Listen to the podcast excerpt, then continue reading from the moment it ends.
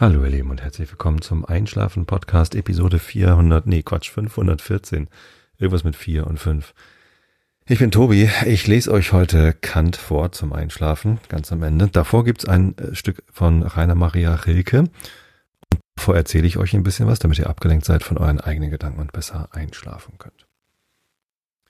Gut, äh, vorher, bevor ich euch ähm, erzähle, was ich in dieser Episode erzählen wollte, nämlich äh, den zweiten Teil unserer Paris-Reise und damit der dritte Teil von unserem Urlaubsbericht, kommt mir schon so vor, als wäre das eine Ewigkeit her.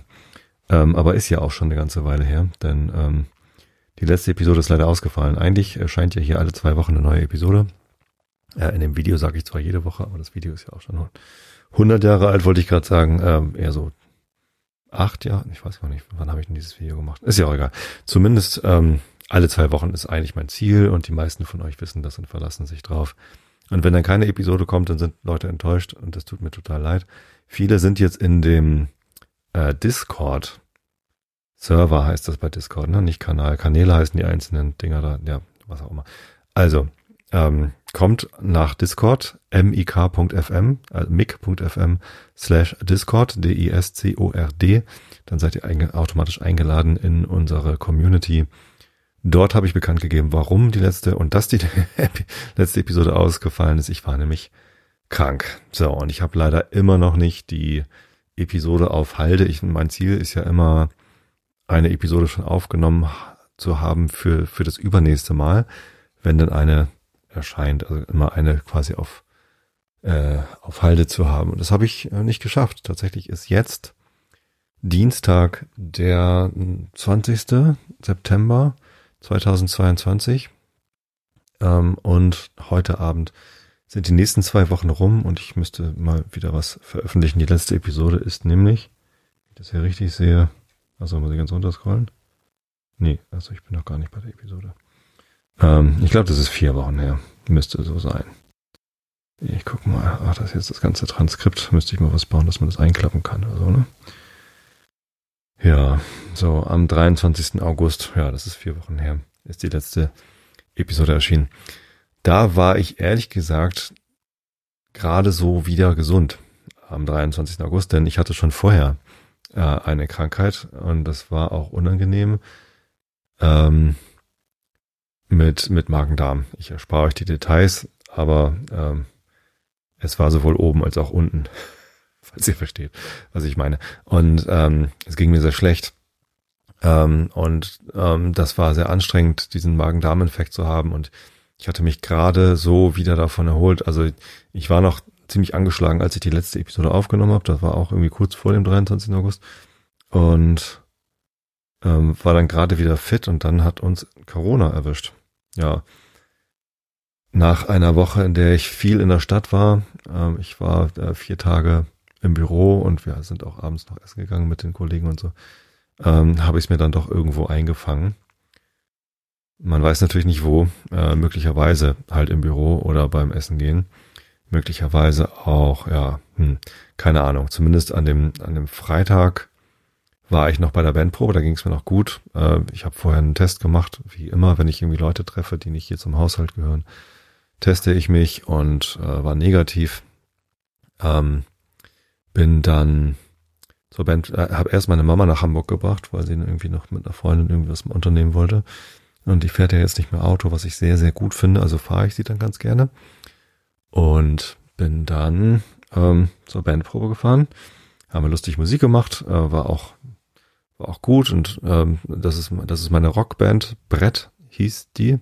Wir haben uns jetzt umbenannt, äh, denn nach dieser Bandprobe waren alle krank. Also am Samstag ging es mir schon nicht so gut. Ich dachte aber, es liegt noch an der Bandprobe, dass ich so Halsschmerzen habe, weil wir halt äh, ja zum Beispiel ähm, wo ist denn dieser Song? Ach so hier von äh, Wolfpack, nee, nicht Wolfpack, von äh, Chickenfoot, so heißen die. Äh, von Chicken, Chickenfoot gibt's einen Song, der heißt Oh Yeah, den spielen wir nach und äh, ich muss halt immer Refrain Oh Yeah singen in einer Tonhöhe, die ist so knapp drüber, über dem, was ich eigentlich kann. Dann muss ich also sehr laut singen, damit ich genau dahin komme. Und dann bin ich trotzdem meistens noch schief. Ähm, aber ist auch egal, wir haben mit Schlagzeug und großen Gitarrenverstärkern und einem ein Bassverstärker, den ich da spielen darf, ist gar nicht meiner, aber das ist halt so ein Fender Bassman 100 mit einer äh, Ampeg äh, 8x10er Box und alles vibriert, wenn ich irgendwie nur, ja, so.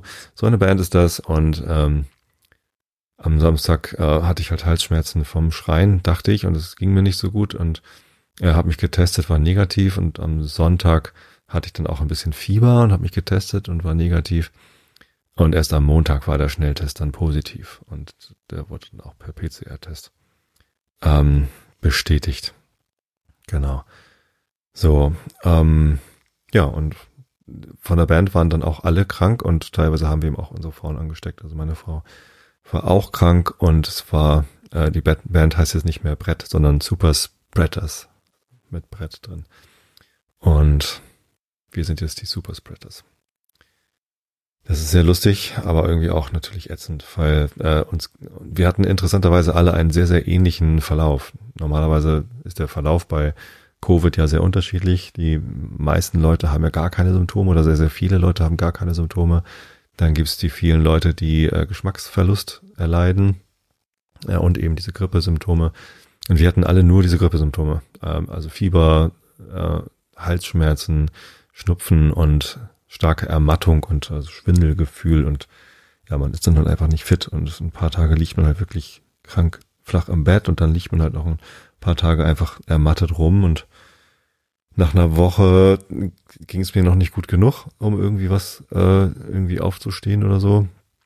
Ähm, das heißt, anderthalb Wochen waren wir beide krank. Nee, meine Frau war sogar zwei Wochen krank geschrieben, ich war anderthalb Wochen krank geschrieben.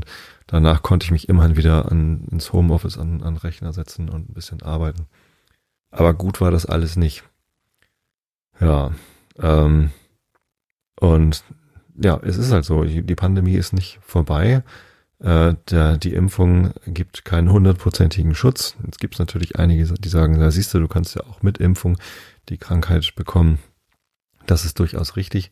Trotzdem hilft die Impfung natürlich, weil erstens die Verläufe leichter sind, denn auch wenn ich zwei Wochen richtig krank war und irgendwie nichts machen konnte, gilt es als leichter Verlauf, weil man nicht ins Krankenhaus gekommen ist und kein Beatmungsgerät brauchte.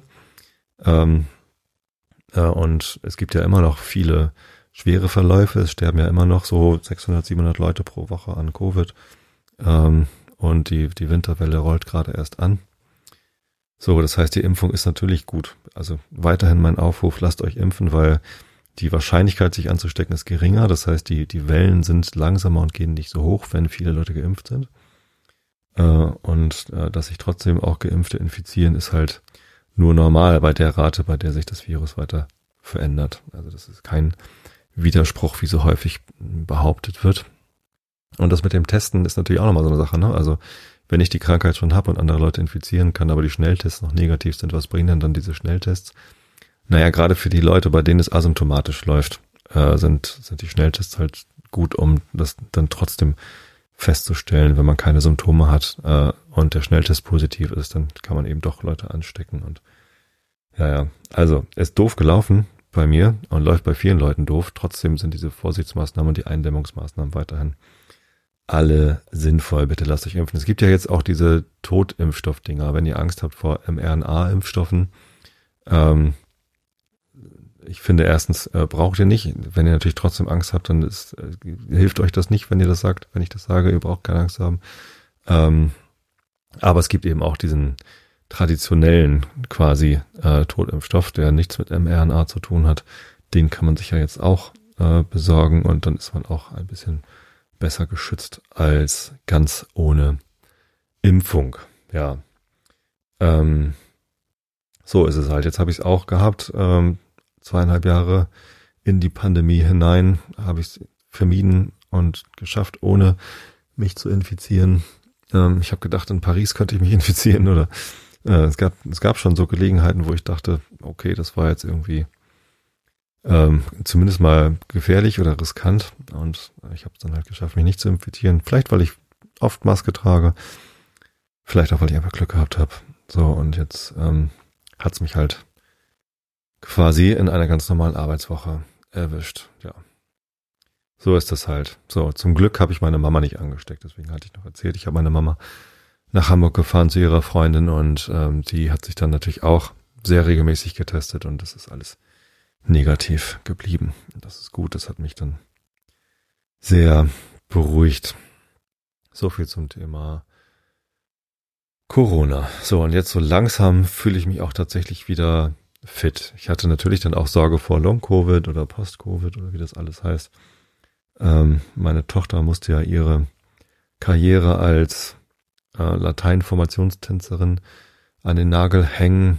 Ihr Verein Blau-Weiß Buchholz hat ja im A-Team äh, kämpft, kämpfen die regelmäßig mit um die deutsche Meisterschaft, werden meistens Dritter. Das ist ein relativ kleines Feld an, an Mannschaften. Äh, die Bremer gewinnen irgendwie immer und die aus Felbert werden immer Zweiter oder so. Ich weiß es nicht mehr. Ähm, so, Blau-Weiß Buchholz hat eine sehr ambitionierte und gut aufgestellte ähm, Latein-Formationstanzgruppe und Mareile wollte natürlich immer ähm, ja ganz hochkommen und ganz vorne mittanzen. Und ja, bei der zweiten Corona-Infektion war sie dann so lange raus und kam auch gar nicht so richtig wieder zurück, dass sie ähm, das aufgegeben hat, schweren Herzens dort mitzutanzen. Ja. Hatte ich jetzt auch Angst vor. Ehrlich gesagt, ich habe im Moment den Eindruck, ich bin ganz gut durchgekommen. Es ist jetzt ähm, zweieinhalb Wochen her, dass ich mich infiziert habe. Und ich glaube, ich kann morgen mal ganz vorsichtig eine ganz kleine Runde joggen gehen. Also so gut fühle ich mich. Und die letzten Tage waren auch schon so gut und man muss es vorsichtig angehen und darf nicht so schnell wieder einsteigen. Vielleicht mache ich es auch erst nächste Woche. Ich muss nochmal nachlesen. Es gibt ja so Empfehlungen, wie lange man sich wirklich ganz ruhig verhalten sollte, um keine Herzmuskel ähm, Entzündungen zu riskieren und so. Aber ich bin ja jetzt seit ähm, zehn Tagen negativ und seit einer Woche ähm, fit genug zumindest zum Arbeiten. Da geht es dann schon. Muss ich schon irgendwann auch mal wieder joggen gehen, weil das fehlt mir doch sehr. Ja, ähm, so viel zur, zum Ausfall der letzten Episode und zu meiner Corona-Erkrankung. Vielen Dank an die vielen Genesungswünsche, die dann per Discord und auch per Twitter kamen. Auch da habe ich es dann irgendwann bekannt gegeben. Und das freut mich natürlich, wenn dann die Leute an mich denken. Das eine oder andere äh, Briefstück ist auch gekommen. Ganz lieben Dank an alle, die mir eine Postkarte, einen Brief ähm, oder ein kleines Päckchen geschickt haben. Ja. Gut, kommen wir zum zum eigentlichen Thema dieser Sendung, nämlich Paris Reisebericht. Teil 2. Ich hatte ja in der letzten Episode berichtet von äh, den, den ersten Tagen, also Ankommen und dem Friedhof Père Lachaise und dem Louvre. Und Sacré-Cœur hatte ich glaube ich auch, ne? Den Montag habe ich doch fertig gemacht. Und ja, am Dienstag bin ich morgens wieder laufen gewesen. Das war dann mein zweiter Lauf durch Paris und habe ich eine etwas andere Strecke genommen. Und die war auch sehr schön. Da bin ich nämlich dann mal ein bisschen weiter Richtung Süden, also über die äh, Seine rüber äh, und dann weiter Richtung Süden. Und das war ziemlich geil, weil da kam man dann zum, äh, zum Pantheon ähm, und zu diesem äh, Luxemburg-Dingsbums da, Schloss Luxemburg, wie das da heißt, und noch an irgendwelchen anderen. Also äh, es, es ging so weiter. Es, es ist weiterhin alles in Paris irgendwie pompös, beeindruckend und, und toll gewesen schon bei diesem Lauf.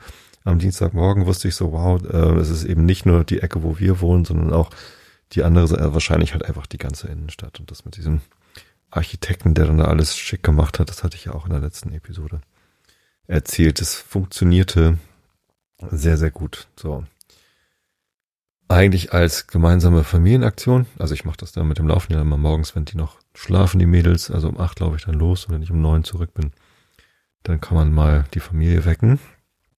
Und als Aktion für den Tag hatten wir uns überlegt, wir wollten in den Stranger Things Pop-Up Store, den, den haben wir entdeckt. Wir sind alle riesen Stranger Things Fans. Das ist eine Serie, die läuft auf Netflix, glaube ich. Und ähm, das spielt so in den 80ern. Ach, wahrscheinlich kennt ihr die alle. Wenn ihr Stranger Things nicht kennt, dann ähm, schaut euch das mal an. Falls ihr Fernsehserien mögt und falls ihr vielleicht auch die 80er mögt und vielleicht ein bisschen Grusel, äh, dann, ja, ich, ich finde sie ganz großartig. Die Serie ist auch wahnsinnig erfolgreich und wahrscheinlich kennt die eh jeder. Ähm, hat, hat uns großen Spaß gemacht und ja, es gibt einen Stranger Things Pop-Up Store in Paris. Ähm, am Champs-Élysées ist das, ja, der, der, die große Prachtstraße, die dann halt zum Triumphbogen führt, ne? Genau, also, und da, also kurz vor dem Triumphbogen eigentlich, ist dieser Pop-Up-Store und für den Tag hatten wir uns diesen Pop-Up-Store und den Triumphbogen und den Eiffelturm vorgenommen, so dass man diese Runde da einmal macht, weil man ja vielleicht doch einmal den Eiffelturm auch aus der Nähe gesehen haben möchte, wenn man denn zum ersten Mal in Paris ist. Also es gibt natürlich sehr, sehr viel in Paris, äh, außer dem Eiffelturm, das man auch äh, gesehen haben wollen könnte. Ähm, das ist jetzt quasi so der, der, der Plattitüden Anfangs Anfänger Paris-Kurs, den wir dann da gemacht haben, aber ja, es ist, gehört ja irgendwie dazu und dann will man es eben auch äh, einmal da gewesen sein. So. Was wir dann also gemacht haben, ist ähm, gemeinsam aufgebrochen Richtung ähm, Stranger Things Laden. Vorher waren wir noch kurz in der Shopping Mall wieder, Les, Les Salles, äh, weil wir noch irgendwas brauchten. Haben da irgendwie ein bisschen rumgehangen und einfach, einfach mal, also ich bin gar nicht mit reingegangen zum Shoppen und äh, Sky und ich saßen dann draußen und haben auf Mareile und meine Frau Steff gewartet und haben einfach auch Leute angeguckt und, und Touristen angeguckt und geguckt, wie da so das Leben spielt. Auch ganz entspannt. Ja, so, und dann Pop-Up Store. So, da war natürlich auch wieder so diese Situation, man muss sich ein Ticket klicken, wenn man da rein will oder irgendwie vorbuchen am besten, sonst muss man ganz lange anstehen. Und das sah so aus wie dreiviertel Stunde, anstehen, um da reinzugehen. Und das war es uns dann doch nicht wert. Sah auch von außen schon so aus wie, hm, okay, also schön eingerichteter Stranger Things Laden, aber letztendlich halt auch nur ein Laden, wo man Merchandise kaufen kann. Und dann sind wir eben nicht da rein, sondern haben uns für abends, glaube ich, Tickets geklickt und haben dann aber festgestellt, ich habe für den falschen Tag, es ist auch egal gewesen, so auf später verschoben, sind weiter zum Triumphbogen, haben dann auf dem Weg zum Triumphbogen gedacht, so eigentlich müsste man mal eben einen Kaffee trinken, waren dann im allerschlechtesten Café aller Zeiten. Also das sind natürlich auch so Touristenfallen, die dann direkt so am Champs-Élysées. Ich gucke mal eben nach, wie das hieß. Kann ich euch gleich warnen. Umfbogen. Äh, Paris. Da. So. Genau, Arc de Triomphe. So, Champs-Élysées. Ähm, und kurz davor auf der rechten Seite gibt's da ein Café, wahrscheinlich Café Joyeux oder sowas. so eins. Das ist halt so ein Café, wo dann eben auch direkt an der Straße noch so Sitzplätze sind und dann kann man da was trinken. Haben uns also hingesetzt, waren Plätze frei, haben wir gleich gesehen, oh, oder bist rote Chance, kann auch gewesen sein. Ähm, ja, das war's. Bist rote Chance. Genau. Ähm, sehr teuer, aber naja gut, dann trinkt man da halt irgendwie einen Kaffee und trinkt eine Cola und hat irgendwie kurz die Chance, sich äh, auszuruhen, weil es ist natürlich irgendwie wahnsinnig heiß gewesen schon wieder. Dann setzen wir uns da hin und nach zehn Minuten, Viertelstunde Wartezeit kommt dann auch ein äh, Kellner und wir äh, bestellen unsere Getränke ganz brav auf Französisch und er schreibt sich das irgendwie auf und verschwindet wieder. Ähm, und kommt dann nochmal raus und bedient irgendwie andere Leute und es ist irgendwie, man merkt schon, es ist alles ein bisschen träge, es dauert alles ein bisschen. Aber als dann eine Dreiviertelstunde vergangen war und wir einfach nur zwei Cappuccino, eine Cola und eine Fanta oder so bestellt hatten, und einfach nichts kam, wollten, waren wir schon drauf und dran zu gehen. So, und in dem Moment, als wir gerade entschieden hatten, so, ja, das ist irgendwie, weiß ich nicht, wie lange soll man denn warten auf zwei Kaffee und eine Cola? Ähm, da kam er dann mit einem Kaffee und einer Cola und einer Fanta. Äh, und wir haben gesagt, Entschuldigung, wir haben zwei Kaffee bestellt. Ah, ja, ja, kommt gleich. Dann war er weg und ähm, mein Kaffee hat dann eben nochmal 20 Minuten gedauert. Auch da habe ich gedacht, so komm, ich gehe rein, bezahle den einen Kaffee und die Cola und, und war schon auf dem Weg rein, als er dann rauskam und mir den Kaffee brachte. Das war echt so. Und auch kein Wort der Entschuldigung oder kein Wort von, ja, hm, äh, sondern so, er war eher genervt, dass ich dann aufgestanden war. Und das war ganz deutlich spürbar, dass der überhaupt keinen Bock hatte, da zu arbeiten oder überhaupt auf Gäste oder, oder vielleicht auf Deutsche oder ich weiß nicht, woran es lag. Es war nur einfach so ein, so ein richtig blödes Erlebnis. Und ich weiß nicht, wenn man in der, in der, in der Gastro arbeitet, dann finde ich Gastfreundlichkeit irgendwie eins, eins der wichtigsten Dinge. So, das, das gehört sich dann einfach so. Wenn Gäste sich nicht benehmen können, muss man vielleicht nicht unbedingt die, die freundlichste Maske aufsetzen, aber ähm, wir haben uns ganz brav dahingesetzt und es stand auch nirgendwo, dass man irgendwie warten muss, bis man einen Tisch zugewiesen bekommt und ich, ich glaube, wir haben einfach nichts falsch gemacht, sondern der hatte einfach vielleicht einen schlechten Tag oder war immer so drauf und das war aber einfach ein ganz, ganz furchtbares Erlebnis. Aber immerhin, als ich da saß, hatte ich einen Blick auf den Triumphbogen. Genau, da sind wir dann auch hin und es war auch so ein bisschen skurriles Erlebnis. Da gibt's dann äh, in der Mitte des Champs-Élysées so eine, so eine, so eine äh, Verkehrsinsel und äh, bei dem Fußgängerüberweg bei der Ampel kann man halt zur Verkehrsinsel gehen und dann auf der Verkehrsinsel ganz Richtung Champs-Élysées und da war so eine Schlange von 10, 15 Personen, die alle da angestanden haben, um einmal dann dort ein Selfie äh, mit Champs-Élysées, äh, mit, nee, mit dem, äh, mit dem Triumphbogen im Hintergrund zu machen. Und das ist natürlich eine gute Position, weil dann guckt man quasi frontal auf den Triumphbogen und äh, hat wenig störende Sachen so neben sich, vor sich, hinter sich. Und ja, guter, guter Fotospot.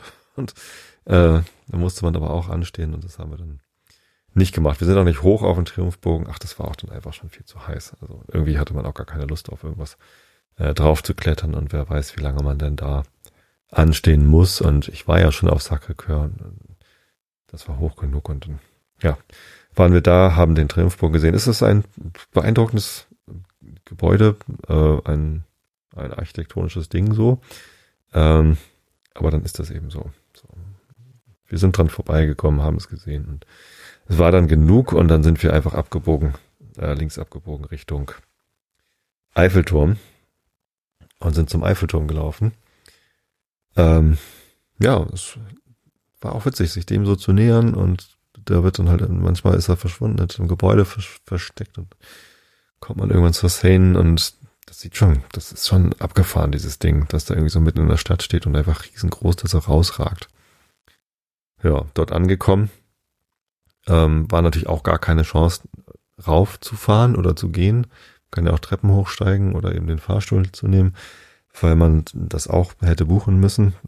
War mir dann ja auch schon klar und war dann auch nicht so wichtig. Also wir haben uns dann da auf die Wiese gesetzt äh, und kurzes Päuschen gemacht und das Ding angeguckt und zwei, drei Fotos gemacht. Ähm, kam eine Familie vorbei, hat mich gefragt, kannst du fotografieren äh, auf Englisch? Und oder irgendwie so ne, mit mit Hand und Fuß. Und äh, stellt sich raus, es war ein, eine spanische Familie. Und habe ich gleich versucht, ein bisschen Spanisch zu sprechen, weil ich lerne ja gerade Spanisch mit Duolingo und habe da irgendwie äh, radebrechend irgendwie ein paar Sachen aus Spanisch rausgebracht, aber die hatten gar keinen Bock, Spanisch mit mir zu reden und haben halt Englisch gesprochen. Haben sich aber mega gefreut, dass ich mir halt Mühe gegeben habe, dann schöne Fotos zu machen und äh, habe dann auch die Fotos mit meinem Handy gemacht und nicht mit deren Handy, weil ich das äh, iPhone Pro habe mit noch einer Ultraweitwinkelkamera und dann war halt die ganze Familie mit Eiffelturm drauf und die waren super glücklich. Habe ich denen das per E-Mail geschickt und sich nochmal überschwänglich bedankt. Also total nette Begegnung einfach so. Und ja, ansonsten war der, war der Platz da so ein bisschen sehr staubig, sehr trocken, sehr heiß und dann sind wir da wieder abgezogen mit dem Plan, dass wir den gleichen Weg abends nochmal machen. Also zurück in die Wohnung, Stündchen hinlegen, ausruhen und dann eben nochmal zu Stranger Things ähm, dann sind wir auch reingekommen, da war dann 20 Minuten Wartezeit, kein Problem, sind wir rein. Kann man sich sparen. Also ja, es gibt irgendwie so ein paar nette, also es ist wirklich wie in einer Fernsehserie eingerichtet, so mit so einem Sofa, was dann so aussieht, wo dann so die Buchstaben drüber hängen, wo man irgendwie denkt, so man ist in einer Filmkulisse, waren natürlich keine Original-Filmkulissen, aber lustig genug und dann, ja, haben wir da so ein bisschen äh, Merchandise uns angeguckt Gekauft haben wir nix. Doch, Sky hat ein T-Shirt bekommen. So, aber es war auch wahnsinnig teuer und irgendwie nicht so. Ja, weiß ich nicht. Also muss man sich nicht eine Stunde für anstellen, um in diesen Pop-Up-Store zu kommen. 20 Minuten angestanden zu haben, war dann nicht so schlimm. Ähm, und dann war man halt einmal da drin und sich das angeguckt. Genau. Ähm, Nochmal zum Triumphbogen sind wir nicht, aber dann direkt zum Eiffelturm. Und dann war es eben auch schon abends und dann haben wir uns da halt einfach auf dem Weg noch was zu essen gesucht. Ein paar Nudeln, nee, eine Pizza haben wir gegessen. Oder Nudeln, ich weiß es nicht mehr. Italiener haben wir gefunden, der war auch nicht so schlimm.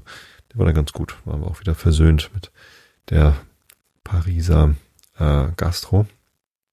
Und dann war der Plan, wir hängen einfach auf dieser riesigen Wiese, auf den, in diesem Park äh, unter dem, also vor dem äh, Eiffelturm ab und warten, bis es 22 Uhr ist. Dann wurde es so langsam dunkel, wurde auch ein bisschen frischer, war dann nicht mehr so schlimm, äh, bis dann der Eiffelturm anfängt zu blinken. Es gibt ja diese, diese Lichtinstallation mit ganz, ganz, ganz vielen äh, Lampen, sehr hellen äh, Blitz, Blitzlampen. Und ab 22 Uhr zu jeder vollen Stunde gibt's da so eine kleine Lichtshow. Dann blitzt das Ding halt irgendwie für fünf Minuten oder zehn Minuten. War, war ziemlich lange. Aber die Zeit bis dahin zu warten da auf dieser Wiese war auch sehr interessant, weil die halt immer voller wurde. Es gab immer mehr Leute, die sich dann da irgendwie mit einer Picknickdecke hingeflitzt haben. Und das ist ein ganz, ganz wichtiger Tipp. Wenn man das vorhat, nehmt euch eine Picknickdecke mit, denn es ist doch ganz schön staubig da.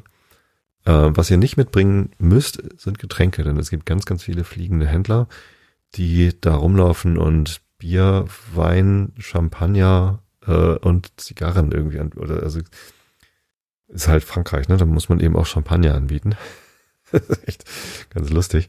Äh, natürlich dann nicht ganz günstig, aber für äh, drei Bier habe ich dann irgendwie, weiß ich nicht, 15 Euro bezahlt. Also das, natürlich machen die ein guten, gutes Geschäft. Andererseits laufen die dann mit diesen Eimern mit den Getränken rum. Da ist auch Eis mit drin gewesen. Das war dann auch kaltes Bier. Ja, ist okay. So, was ich ein bisschen nerviger fand, waren die fliegenden Händler, die dann blinkende Eiffeltürme verkauft haben, also so Plastikdinger und Laserpointer. Aus irgendeinem Grund haben die halt äh, Laserpointer und so kleine äh, Propellerdinger, die konnte man so hochschnipsen, dann flogen die 20 Meter hoch und fielen dann ganz langsam an so einem Propeller eben äh, zu Boden und hatten eine Leucht-LED. Und ja, also ist natürlich eigentlich ein witziges Gimmick. Ich fand das auch ganz lustig, dass man dann, ne, also das war so, ja, kann man hochschießen, also ein Spielzeug halt. Plastikspielzeug mit LED und Batterie.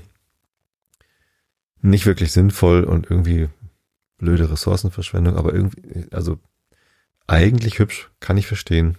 Ähm, und ja, als, als Kind hätte ich es bestimmt auch toll gefunden und irgendwie gequengelt, dass ich sowas haben will.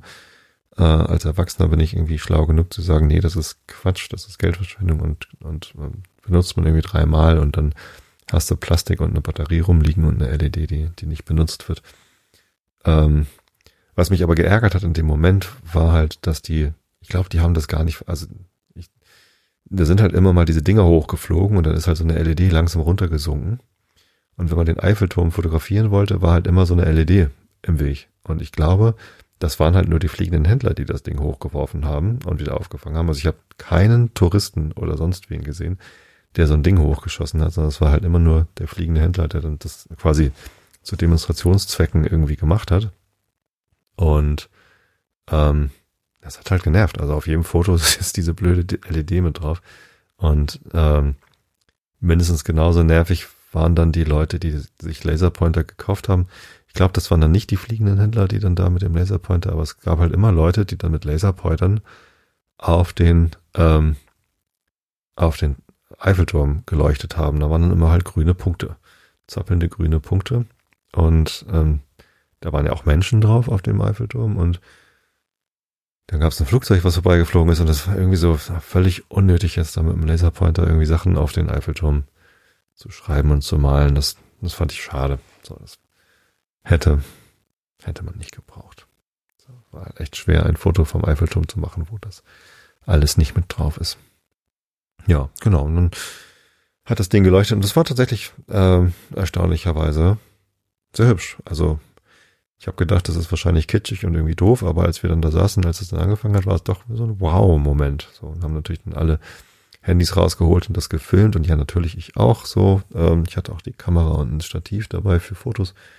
Ähm, aber ich habe dann auch das, das Handy weggetan oder irgendwie die, die Kamera hat es dann eh gefilmt äh, ist natürlich nichts geworden und veröffentlichen darf man es auch nicht, weil das dann ja irgendwie urheberrechtlich geschützt ist, aber für sich selbst darf man es ja machen.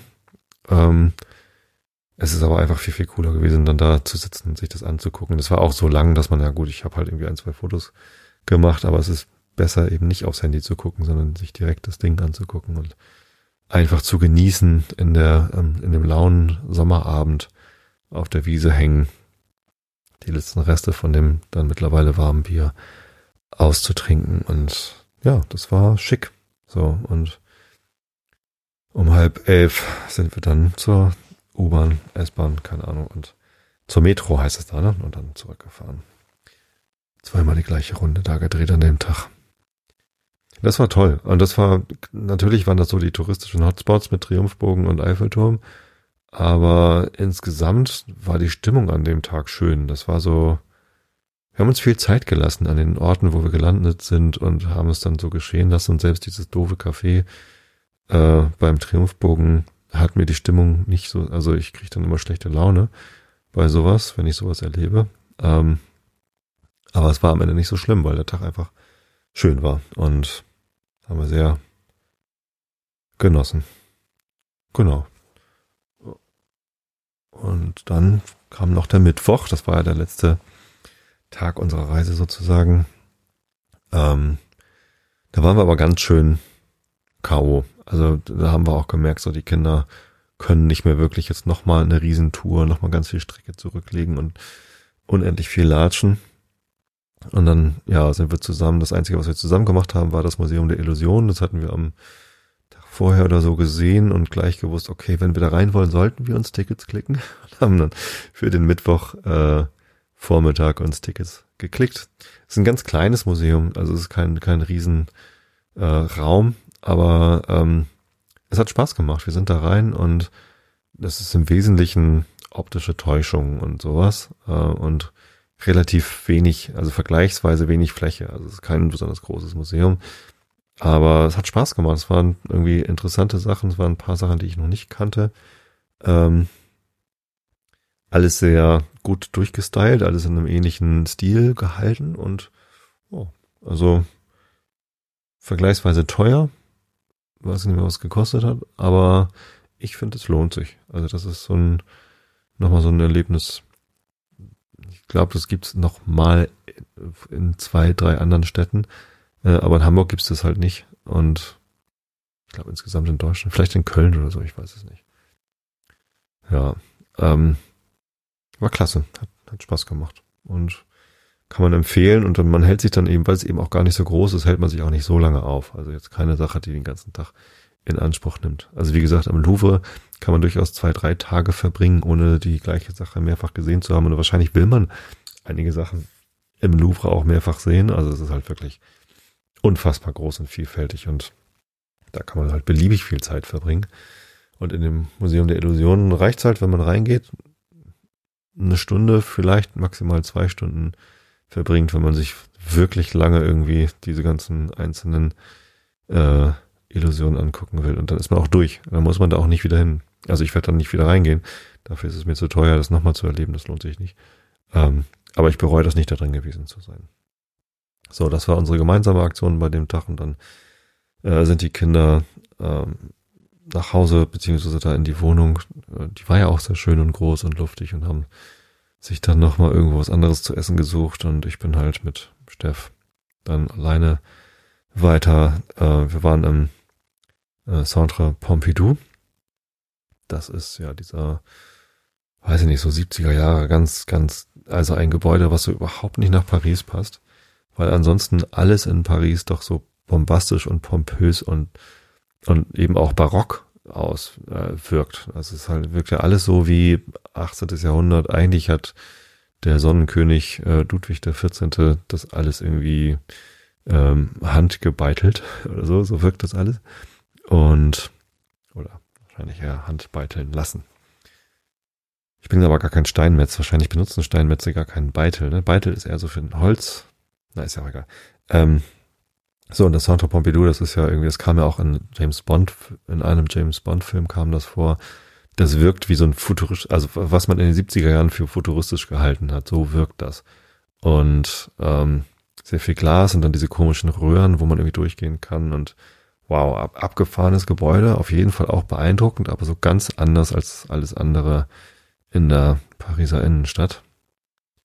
Und da sind wir rein, da war eine Fotoausstellung unten drin, Äh, sehr nett. Ich habe leider den Namen des Fotografen vergessen, aber es war ein Hamburger, also ein, ein deutscher Fotograf, wohnhaft in Hamburg, der dann gerade zufällig in Paris eine Ausstellung hatte und ich als ja, also ich bin ja nicht wirklich Hamburger, aber ich fühle mich immer als Hamburger, weil ich da ja arbeite und sehr viel Zeit meines Lebens in Hamburg verbringe. Ich habe ja auch elf Jahre in Hamburg gewohnt und das ist ja halt die Stadt, äh, ja, wo ich mich zugehörig fühle. Und das war lustig, so ein bisschen Heimat da zu erleben. Ins Museum dort sind wir nicht gegangen. Das, wir hatten so viel Kultur und wir wollten auch gar nicht unbedingt mehr Kultur. Wir sind dann direkt vor dem äh, Centre Pompidou ist ein Eisgeschäft. Da steht so eine Kuh und ähm, da gab's halt Speiseeis und das war tatsächlich das beste Eis, vielleicht nicht, aber also wahnsinnig gutes Eis. Ähm, ich kann mal eben nachgucken. Das, das finde ich bestimmt raus, wie dieser Eisladen heißt. Äh, da ist Les Salles, da ist Le Centre Pompidou. Da rein scrolle. Äh, da. Le Cirque? Nee. An der Rue Saint-Martin. Steht nicht drin.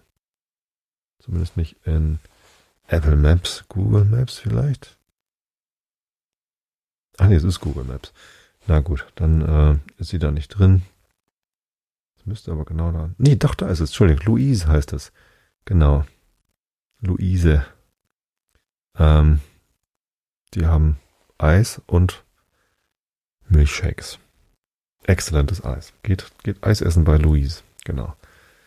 Das hat mir sehr gut gefallen. Ähm, ja, und haben da halt gesessen und Eis gegessen und Leute angeguckt und uns das gut gehen lassen, haben dann gedacht, komm, äh, wir fahren doch noch mal hoch zum Sacré-Cœur, äh, weil Steff da ja noch nicht war und hatten auch gar nicht vor, dann nochmal auf den Turm raufzusteigen, sondern einfach nur da auf dem Vorplatz kann man ja auch weit gucken und das war so ein bisschen die Idee. Dass wir da in dem Stadtteil noch ein bisschen Zeit verbringen und das ist ja auch, also äh, Montmartre äh, heißt der Stadtteil und ähm, das war beeindruckend. Also nochmal dort in Montmartre zu sein. Ich kannte das halt, ich war ja am Montagabend hingefahren allein und stieg dann, also habe halt geguckt mit Google Maps, wie komme ich denn nach Sacré-Cœur und dann hieß es ja, fahr mit der U-Bahn, mit der Metro bis zu der und der Station. Äh, vergessen, wie die Station heißt. Es war halt dann so ähm, leicht östlich von Sacré-Cœur Finde ich bestimmt gleich, wie die U-Bahn-Station heißt. Sieht alles so anders aus hier.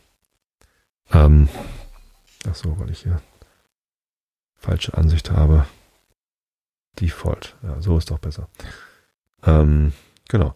Und da kommt man an und das ist halt so ein bisschen wie Schanze, ziemlich wild, sehr, sehr viele schwarze äh, und sehr, also ja, auch, auch schwarze Kultur, also afrikanische Kultur. Es ist ja in, in Frankreich noch viel intensiver durch die äh, Kolonialis Kolonialisierung, die in Frankreich doch noch ein bisschen länger ging dann auch als in Deutschland. Ich weiß es gar nicht, kann ich nicht vergleichen, aber ähm, da gibt es ja immer noch sehr intensive Beziehungen und entsprechend dann eben auch viele Leute, die dann dahin kommen. Ähm, war es dann, ja, ganz viele so ähm, Dreadlock-Friseure. Mich haben die gar nicht angesprochen. Also sehr, äh, die haben auch versucht, irgendwie Touristen dann zu bekommen. Mich haben sie nicht angesprochen. Vielleicht liegt es daran, dass ich gar keine Haare mehr habe, weil ich die immer abrasiere jetzt. Aber ja, ähm, es war cool, da ranzukommen und das war so, wow, nochmal was ganz anderes. Und ich fühlte mich tatsächlich so vom, vom Stil her wie auf der Schanze. Alles so ein bisschen wild und, und so alternative Läden und, und krass. Äh, das war cool, das, das kannte ich schon, das hat Steff dann eben auch da ähm, dann kennengelernt. Dann sind wir hochgelaufen äh, zum Sacré-Cœur, ähm, haben uns da nochmal in Ruhe dann auch die Kirche angeguckt. Die hatte ich ja letztes Mal irgendwie nur kurz reingeschaut, weil ja eben auch gerade ein, ein Gottesdienst war und diesmal war es eben nicht so und es war dann ganz nett, da dann nochmal Zeit zu verbringen. Und daneben, neben Sacré-Cœur, ist ja noch äh, eine, eine kleinere Kirche. Ähm, und ähm, die haben uns dann auch noch angeguckt.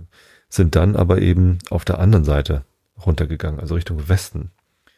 Und da war ich völlig baff, weil das war so, ist immer noch Montmartre, aber äh, auf einmal ist man halt in einer Touristenhochburg. Also das ist dann so wie alles in Venedig. Das irgendwie kleine Gässchen und alles ist hübsch, aber wirklich jedes Haus ist so ein Souvenirladen, wo man irgendwie Quatsch kaufen kann und irgendwie teures Essen kaufen. Das ist so, also da, da will man überhaupt nicht sein. Ganz, ganz viele Touristen und ganz, ganz viele Touristenläden und äh, nee, also ich, da wollten wir dann nicht hin. Dann sind wir auch schnell dann irgendwie weiter und haben uns andere Eckchen gesucht und sind dann Richtung äh, Friedhof gegangen. Wir wussten ja schon, der Friedhof, äh, auf dem wir zuerst waren, der war schön, da hat man mehr Ruhe, da kann man irgendwie Zeit verbringen und dann in Montmartre ist eben auch nochmal ein äh, Friedhof und der ähm, hatte dann auch nochmal ein paar Gräber, äh, die man dann besuchen konnte. Wer war denn das noch? Heinrich Heine, glaube ich, ne? Das, das war dann irgendwie ganz interessant.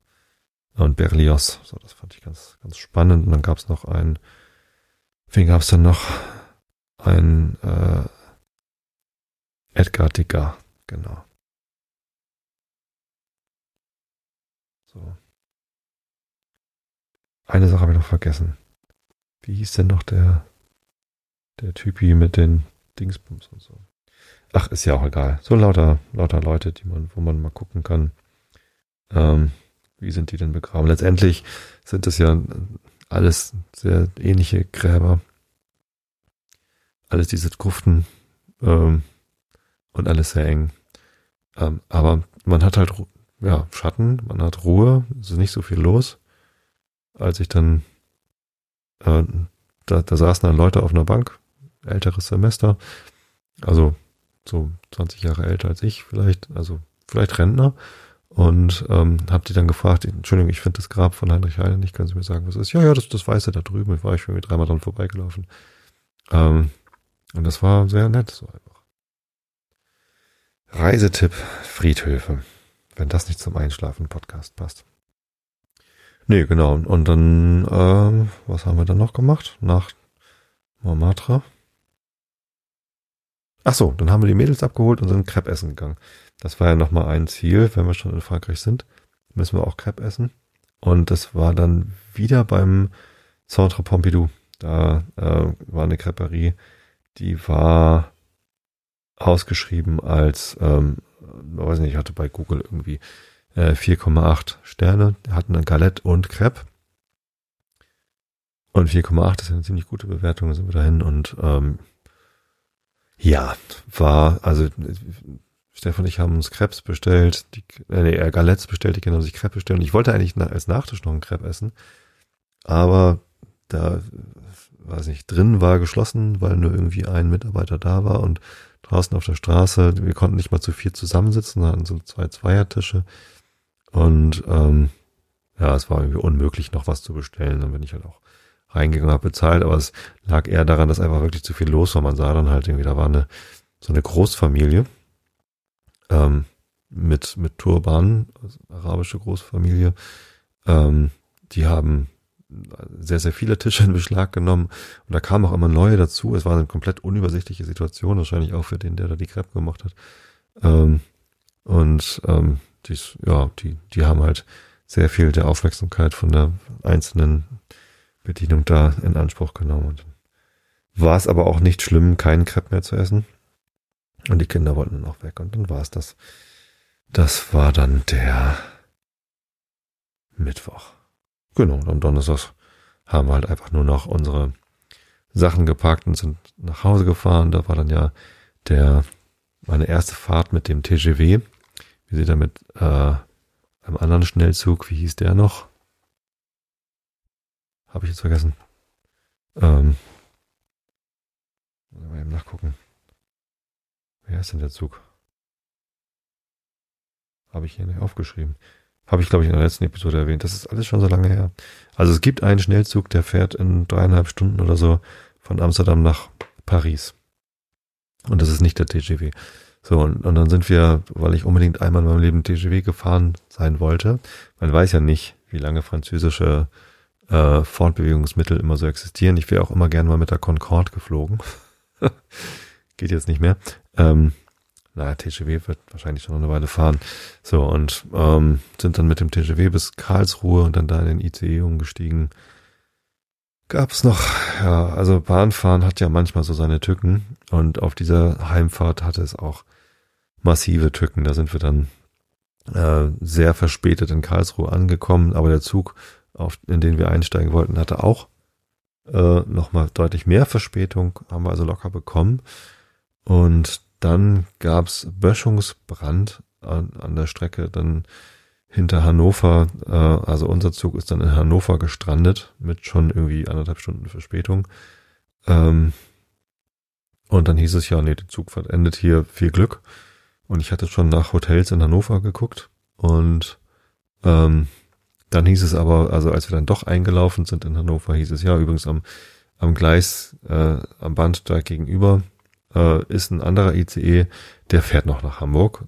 Dann halt nicht auf der Strecke, auf der wir gefahren werden, sondern über Lüneburg und Celle. Ja, sind wieder alle rein. Also der Zug war schon voll und der andere ICD ist, ist dann halt zum größten Teil dort mit eingestiegen. Es war katastrophal. Wir waren dann zwei Stunden später als geplant in Harburg, haben natürlich unseren Zug nach Tostedt äh, nicht bekommen, hätten dann da irgendwie eine Dreiviertelstunde warten müssen auf den letzten Metronom, der nach Tostedt fährt. Aber unser lieber Nachbar Stefan ist dann nach Harburg gekommen und uns eingesammelt. Und damit war der Urlaub dann zu Ende. Ja. Fazit. Also Amsterdam lieben wir, fahren wir jederzeit wieder hin. Gibt noch ganz viele Ecken, die wir noch gar nicht gesehen haben, die man noch erkunden kann. Oder einfach irgendwie im Vondelpark abhängen, Zeit verbringen. Es ist einfach großartig. Ich, ich liebe das und meine Frau liebt es auch und deswegen gibt es überhaupt keinen Grund, nicht nochmal dorthin zu fahren. Natürlich gibt es da auch diese Touri-Hotspots und das ist bestimmt anstrengend äh, für die Leute, die da wohnen. Aber ja, am Ende lebt natürlich auch ein Großteil der Bevölkerung von diesen Touristen, zu denen wir dann ja auch gehören. Wir tragen ja dazu bei, äh, dass es dieses, dieses Touristenaufkommen gibt. Ja, das ist dann halt so. Ähm, und Paris, ähm, boah, also mich hat das umgehauen. Das war mega beeindruckend. Und Steff, meine Frau, ist, ist fertig mit Paris. Die braucht da nicht wieder hin, sagt sie. Das ist nichts für sie. Es ist zu groß, zu voll, zu laut, zu zu viel einfach. Ähm, Glaube ich, liegt aber auch an dem Wetter. Wir hatten dann einfach wirklich jeden Tag über 30 Grad, mega heiß, mega drückend. Und das, das macht einen dann auch fertig. Und am Ende haben wir halt zwei Städte Urlaube hintereinander gemacht. Fünf Tage Amsterdam, fünf Tage Paris. Und das, ähm, das ist halt einfach auch sehr, sehr viel. Das war sehr anstrengend. Das war ein toller Urlaub, weil wir sehr viel erlebt, aufgenommen und, und mitgenommen haben. Eindrücke, Museen, Kunstkultur, aber eben auch Stadtleben und ja, es war, es war einfach sehr viel. Und dann war man am Ende auch einfach erschöpft. So, nicht, nicht erschöpft im Sinne von, jetzt brauche ich aber Urlaub, sondern jetzt bin ich voll gesogen wie ein Schwamm mit irgendwie Eindrücken und brauche jetzt erstmal Alltag, brauche mal wieder Normalität. Und ähm, ich für meinen Teil würde definitiv nochmal nach Paris fahren. Aber wenn Steff nicht mit will, also ich muss auch nicht unbedingt. Falls es sich ergibt, dass ich mal äh, für die Firma äh, oder für irgendeinen Arbeitgeber, für den ich dann arbeite, nach Paris fahren muss, dann freue ich mich und verbringe da gerne noch zwei, drei Tage länger und, und bin einfach in der Stadt, weil es halt noch ganz viel gibt, was ich nicht gesehen habe. Natürlich so, man hat in fünf Tagen keine Chance, die Stadt in, in Gänze zu erleben. Wir waren auch nie in der äh, in der City-Innenstadt, also in dieser neuen Innenstadt, da wo die ganzen Hochhäuser sind, die, die habe ich zwar gesehen von Sacré-Cœur aus, aber wir waren da gar nicht da. So, ähm, weiß ich auch nicht, ob man da hin muss. Man muss ja in Frankfurt auch nicht unbedingt äh, dorthin, wo die Hochhäuser sind, sondern da gibt es auch sehr, sehr viele schöne Ecken. Ähm, soll jetzt nicht heißen, dass es da nicht schön ist. Doch, ja, in Frankfurt würde ich das so sagen. Da, wo die Hochhäuser stehen, ist es halt nicht schön. Äh, muss man nicht hin. So, ähm, Fand ich zumindest. Und ja, in Paris, also klar, ich, ich würde da durchaus nochmal hinfahren. Vielleicht, äh, was ich gerne noch, also was ich wirklich noch auf dem Zettel habe, ist Versailles. Äh, ist ja so ein bisschen außerhalb. Da hätte man bestimmt einen Tag gebraucht mit hinfahren und besichtigen. Ähm, aber das haben wir in, ähm, in Wien auch gemacht. Da sind wir auch rausgefahren zum Schloss und haben da einen Tag verbracht mit irgendwie noch in Zoo reingucken. Und als wir in Wien waren, da haben wir halt auch einen Tag außerhalb von Wien verbracht, um eben das Schloss zu besuchen. Und das ja, würde ich in Wien auch gerne eigentlich nochmal machen. Aber muss auch nicht sein. Es ist so, ja, ich war da, ich habe den Eiffelturm gesehen, abhaken. Und dass es da noch viel, viel mehr gibt und dass man die Stadt wirklich lieben kann, das glaube ich auf jeden Fall. Aber muss man auch nicht. Genau. Ja, insofern mal sehen, was wir nächstes Jahr machen. Vielleicht planen wir den, nächstes, den Urlaub nächstes Jahr ein bisschen früher. Das war ja jetzt wirklich halbwegs spontan. Ich glaube, wir haben im April. Vielleicht März, nee, ich glaube nicht. Eher April. Spätestens im Mai haben wir diese Reise gebucht. Das war sehr spät und dadurch dann auch sehr teuer äh, und nicht besonders gut vorbereitet.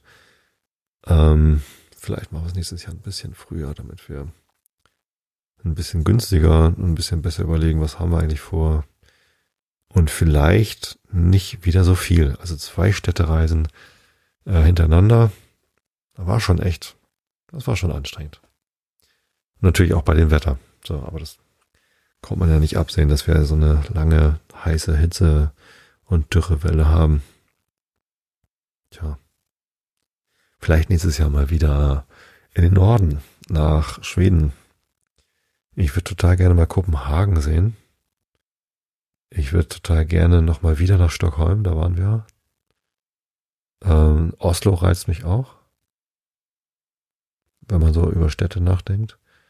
Aber ich könnte mir auch gut vorstellen, einfach mal wieder in Schweden irgendwo in der Pampa auf einer Schere äh, mitten im Wald, keine Ahnung, am See.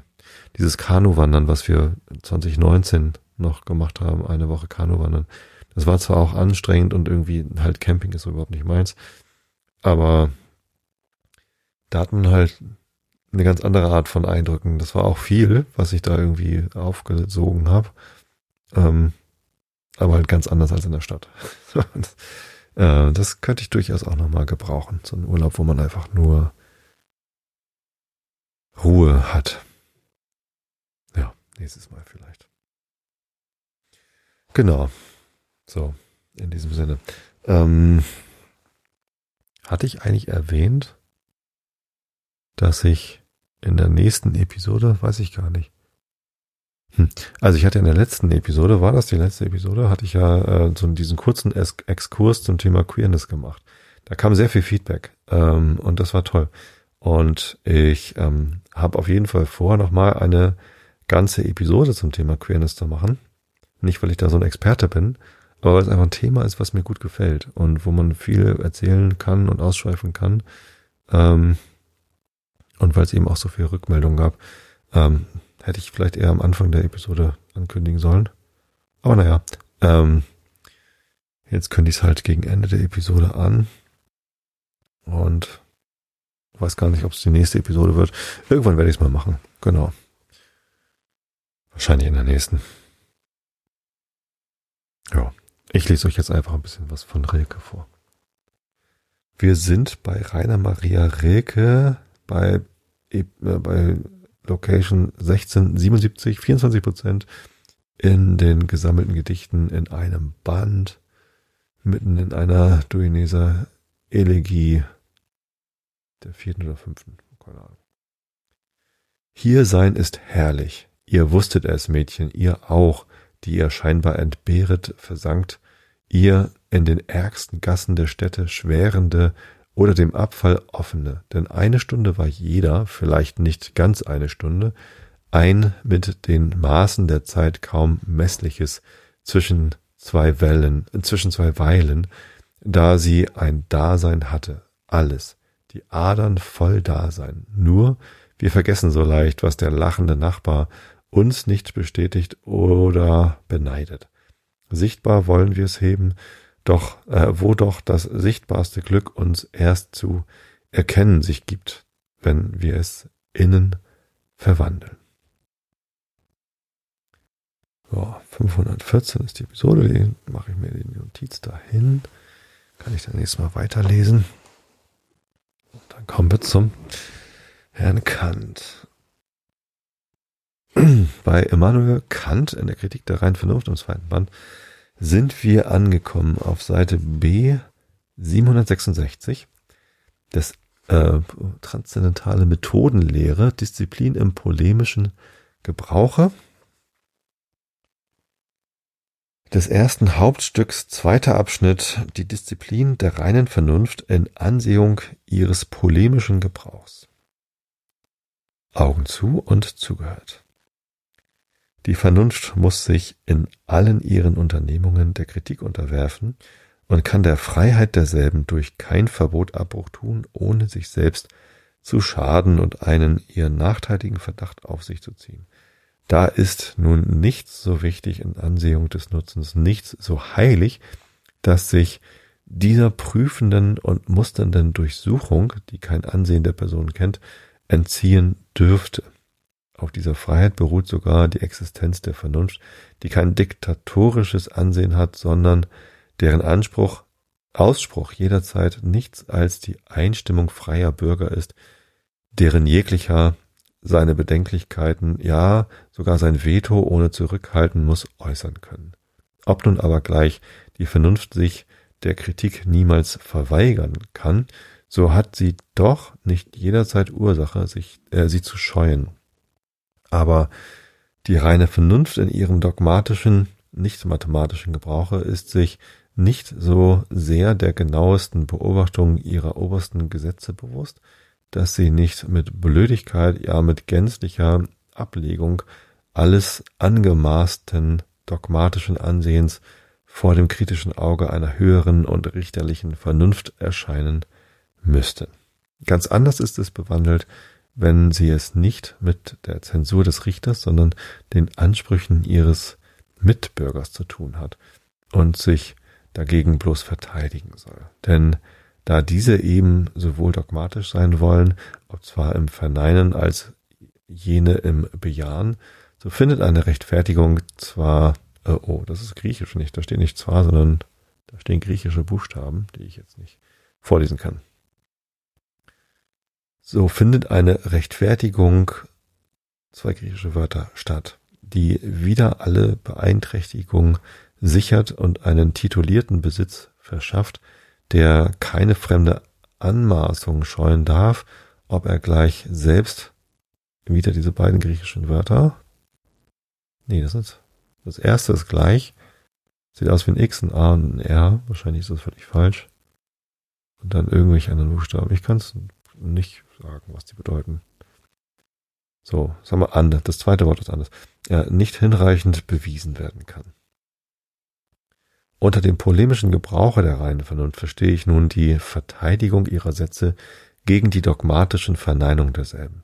Hier kommt es nun nicht darauf an, ob ihre Behauptungen nicht vielleicht auch falsch sein möchten, sondern nur, dass niemand das Gegenteil jemals mit apodiktischer Gewissheit, ja auch nur mit größerem Scheine behaupten könne. Denn wir sind als denn doch nicht bitteweise in unserem Besitz, wenn wir einen ob zwar nicht hinreichenden Titel derselben von uns haben und es völlig gewiss ist, dass niemand die Unrechtmäßigkeit dieses Besitzes jemals beweisen könne. Es ist etwas Bekümmerndes und Niederschlagendes, dass es überhaupt ein, eine Antithetik der reinen Vernunft geben und diese, die doch den obersten Gerichtshof über alle Streitigkeiten vorstellt, mit sich selbst in Streit geraten soll. Zwar hatten wir oben eine solche scheinbare Antithetik derselben vor uns, aber es zeigt sich, dass sie auf einem Missverstande beruhte, da man nämlich dem gemeinen Vorurteile gemäß Erscheinungen für Sachen an sich selbst nahm und denn eine absolute Vollständigkeit ihrer Synthesis auf eine oder andere Art, die aber auf beiderlei Art gleich unmöglich war, verlangte, welches aber von Erscheinungen gar nicht erwartet werden kann. Es war also damals kein wirklicher Widerspruch der Vernunft mit ihr selbst bei den Sätzen. Die Reihe an sich selbst gegebene Erscheinungen hat einen absoluten ersten Anfang und dieser Reihe ist schlechthin und an sich selbst ohne allen Anfang, denn beide Sätze bestehen gar wohl zusammen, weil Erscheinungen nach ihrem Dasein als Erscheinung an sich selbst gar nichts, das heißt etwas Widersprechendes sind und also deren Voraussetzung natürlicherweise widersprechende Folgerungen nach sich ziehen muss. So, bis dahin, wir sind genau bei einer Stunde und ein paar Sekunden. Ähm, das ist doch eine schöne runde Episode. In diesem Sinne wünsche ich euch allen, dass ihr gesund bleibt. Passt auf euch auf. Ähm, es muss ja nicht gleich Corona sein, aber Gesundheit ist einfach das, das wichtigste Gut, das wir haben. Krank sein macht keinen Spaß. Ist eine Belastung für einen selbst, für das Umfeld und wenn es dann auch noch sowas ist wie Corona, wo man dann mit anderen Leuten im Haushalt wohnt, die das eben noch nicht haben, sich noch irgendwie absondern muss und dann im Haus mit Maske rum. Das ist, es ist kein Spaß, es macht nicht, es macht keine Freude. Insofern versucht es zu vermeiden. Ähm, bleibt gesund. Schlafen trägt zur Gesundheit bei. Deswegen wünsche ich euch guten Schlaf. Erholt euch gut äh, in den Nächten und hoffentlich hört ihr mich in zwei Wochen wieder. Wenn nicht, dann hat mich wieder irgendwas erwischt oder irgendwas anderes ist dazwischen gekommen. Äh, macht euch keine Sorgen. Wenn ihr wissen wollt, was, dann kommt in den Discord-Server und da gebe ich euch dann Bescheid. Aber im Moment habe ich, bin ich guter Dinge, dass ich schon demnächst, nicht auf den allerletzten Drücker, die nächste Episode aufnehmen kann, vielleicht dieses Wochenende. Und dann vielleicht auch eine zweite, damit ich dann endlich mal eine Aufhalte habe. Also, habe ich alle lieb. Bis zum nächsten Mal. Gute Nacht.